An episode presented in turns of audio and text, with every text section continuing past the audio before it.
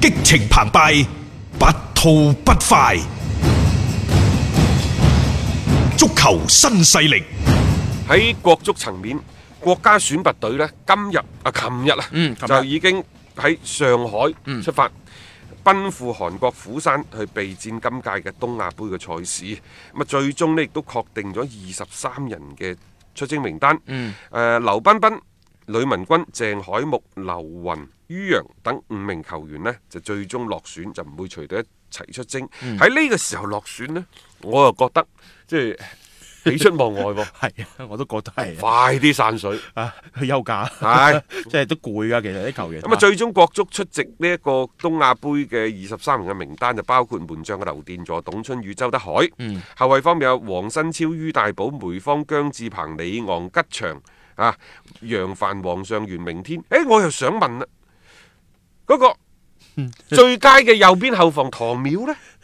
又冇份喎，國家隊佢都冇喎。係啊，喂，中超最佳陣容都冇份係啊，係咯，咁點解唔入選呢？啊！你話李磊仲係國家隊，點解佢唔入選？誒 係係呢啲講唔過去啊！嚇 唔通佢唔願意為國足效力？唔係吧？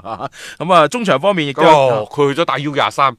係咪講得好好笑 呢？中場方面，蔡慧康、張希哲、李航啊、曹温定、金敬道、買提江，嗯前邊就黃子銘、韋世豪、董學升、馮敬。啊，譚龍啊，我又唔知個最佳球員啊，楊立瑜又去咗邊 喎？ 嗯要 U 系列啦，嗰啲要啊嚇，港澳哦，隊係喎，啊佢嗰係個 U 系列嗰個真係嗰嘅，個真係 U 系列 啊反正就誒，即所以係你我都我都俾中國足球協會激到搞到懵咗。同埋都搞到真係激到亂冇晒啊係嘛？ 即係你最好嗰啲球員竟然唔係喺我哋嘅國足嘅層面裏邊嘅。啊嗱，你呢個本身就係一個，我覺得係一個好搞笑嘅情況嚟嘅。咁啊，另外呢，話經過近三個禮拜嘅時間呢，有新消息有關國家隊主教練嘅。係就話呢，誒、足協已經敲定咗選帥嘅方案，嗯而家正喺度走審批程序，等上級同意啊，等上級同意咗之後呢，足協就可以正式啟動換帥程序。嗯萬眾矚目嘅新帥呢，就即將 到嚟。嗱、我想講下呢、個新帥啊，衰硬嘅，啊因為因為中國足球協會都冇權去選。嗯啊係所謂專業嘅人管專業嘅嘢。都唔佢哋都做唔到啊呢樣嘢嚇。咁咁， 即大係家我我唔我擔心嘅嘢呢，就係呢一位主帥以後佢對於球隊嘅打法，嗯啊對人選等等，佢有幾多嘅話語權話語權呢？啊係咪要經足協批准，再經上級領導？上級領導唔會再即係管得咁細㗎，啊！但係足協一定會對新任嘅國家隊誒主教練。嘅主教個用人啊、行用人兵啊布陣啊、打法等等，一定會橫加干 涉。仲有個國家隊副主席誒呢個國家主席副主席高洪波喺度。係啊！我帶隊出征，你問問高副主席，呢係啊，個陣容得唔得啊？賽前啊 使唔使講下嘢啊？咁用大雄好定係用張亞斌好啊？都唔用， 啊啊主席，啊啊高主席，你你作最後嘅定奪啦。咁咁啊，大鑊啊，係咯。唉，所以即係啊我同你講，啊嚟緊嘅國家隊，我都可以預計到又係高開低走。啊，前邊嘅嗯，兩三場一定會打個好好睇嘅，即係東亞杯， 即係打得啊唔一好定好。係唔一定唔一定呢個，東亞杯即係你話新帥上任之因後。為新帥上任之後會係對咩馬爾代夫啊，啊哦即即即個嗰啲關島啊嗰啲肯定好嘅嚇。啊啊 係咯，老實講啊咧，所謂用人不疑，疑人不用。列比呢，可能即係佢當初喺廣州恒大嗰陣時，即係嗰邊嘅許家印先生就係、你要人俾人，嗯你要錢俾錢，其他你搞掂佢，佢都唔理，因為許老闆好明白我唔識呢啲嘢，更專業啲嘢，甚至乎許老闆。嗰陣時有一條規矩，大家知記唔記得啊？所有嘅恒大高管，包括佢自己本人，係唔俾入更衣室嘅。冇錯冇錯，嘅意思就係對於球隊嘅內部嘅事務如何打、如何換人，我不得干涉，唔會喺指手畫腳其他人亦都唔可以指手畫腳。啱啱好啦，去咗國家隊之後呢，我又覺得好似列比又用咗同許老闆、許家印先生相同嘅溝通方式。 但係我想講，如果真係有許家印先生咁嘅格局、咁嘅能力，嗰、個就唔係中國足球協會主席，嗰、個就係另一個恒大嘅老細啦。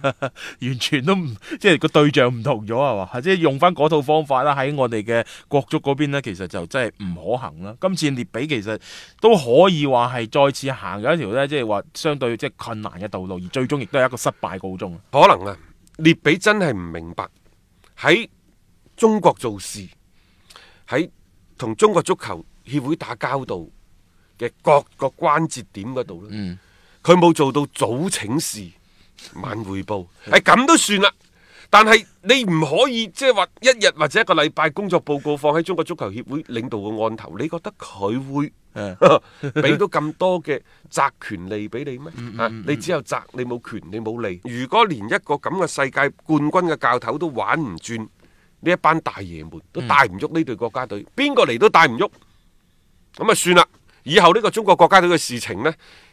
冇咩嘢，啊大家就將佢即係有波你就睇下，再輸。都係或者咁啊係又出唔到線，都係咁就算啦啊！係都係咁啊我哋喺而家嚟講，我哋淨係睇翻我哋照中意睇嘅波，你中意睇恒大，你就睇恒大嚇；嗯你中意去睇啲咩歐洲各大豪門嗰啲，你就睇翻。即係話我哋再去翻以前嘅嗰種嗯嘅狀態當中，作為球迷嚇各位，我俾大家嘅建議，如果係咁嘅話，寧願避之則吉。嗯仲係以前嗰句説話，保護好自己嘅財產，保護好自己屋企嘅財產，足夠啦。比乜嘢都重要啊！係啊，冇錯啦嚇，大家就可以去揀一啲自己中意睇嘅波啦，去盡情享受足球嘅快樂啊嘛。聽足球新勢力，晚晚有飯食。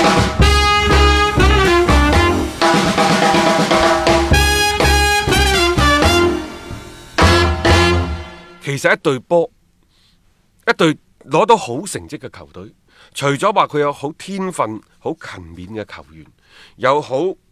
高張運籌帷幄嘅主教練主，教練係其實同整個俱樂部嘅高效嘅運轉、管理嘅水平，嗯，係有直接嘅關係嘅。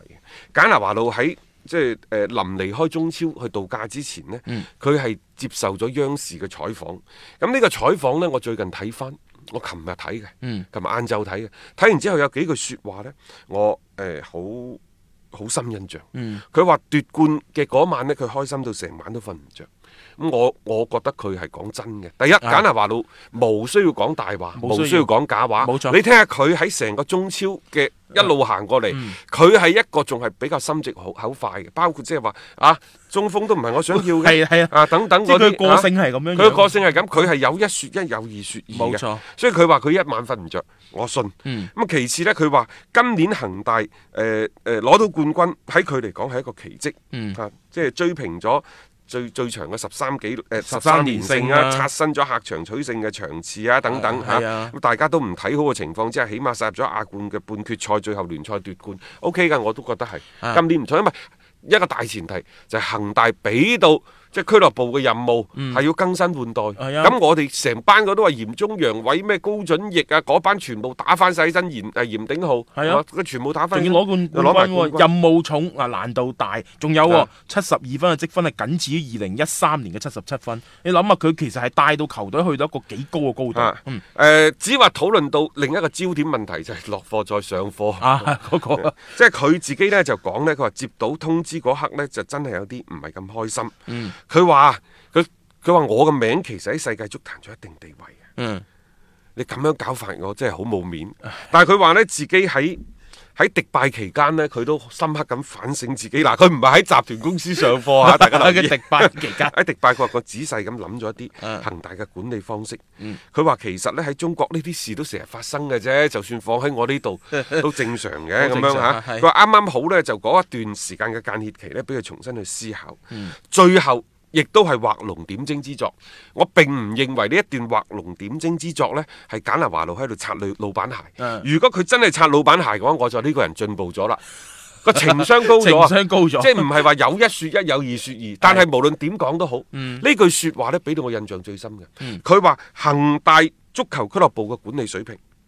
係可以同祖雲達斯同埋皇家馬德里媲美嘅。嗯佢話、從組織能力嚟講，包括球迷嘅人數、氛圍等等。啊！誒、恒大同祖雲、國米、皇馬等等係可以相提並論嘅。嗯我又覺得簡拿華路係有資格講呢句話講呢番説話嘅。冇錯因為佢喺上述嘅球隊